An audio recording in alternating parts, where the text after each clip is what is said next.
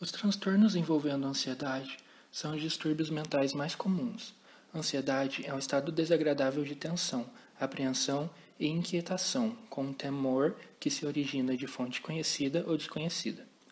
Os sintomas físicos da ansiedade grave são similares aos do medo, com o coração acelerado, suor, tremores e palpitações, todos envolvendo a ativação do sistema nervoso central. Episódios de ansiedade leve são experiências comuns na vida e não justificam tratamento. Contudo, a ansiedade intensa, crônica e debilitante pode ser tratada com fármacos ansiolíticos ou com alguma forma de psicoterapia. Os principais ansiolíticos usados no tratamento da ansiedade são os benzodiazepínicos, porém, Alguns antidepressivos, como os inibidores seletivos da captação de serotonina, são usados. Além disso, a buspirona também pode ser escolhida em alguns casos específicos.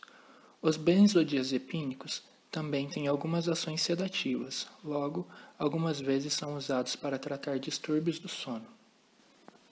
Os alvos para as ações dos benzodiazepínicos são os receptores do neurotransmissor GABA, que é o principal inibidor do sistema nervoso central. A fixação do GABA ao seu receptor diminui a neurotransmissão, inibindo a formação de potenciais de ação e sinapses.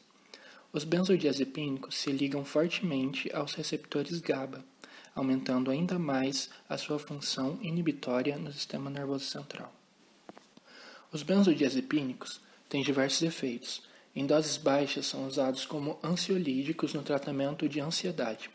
Os principais para essa finalidade são clonazepam, lorazepam e diazepam, que têm efeito mais longo e podem exigir tratamentos por um tempo prolongado.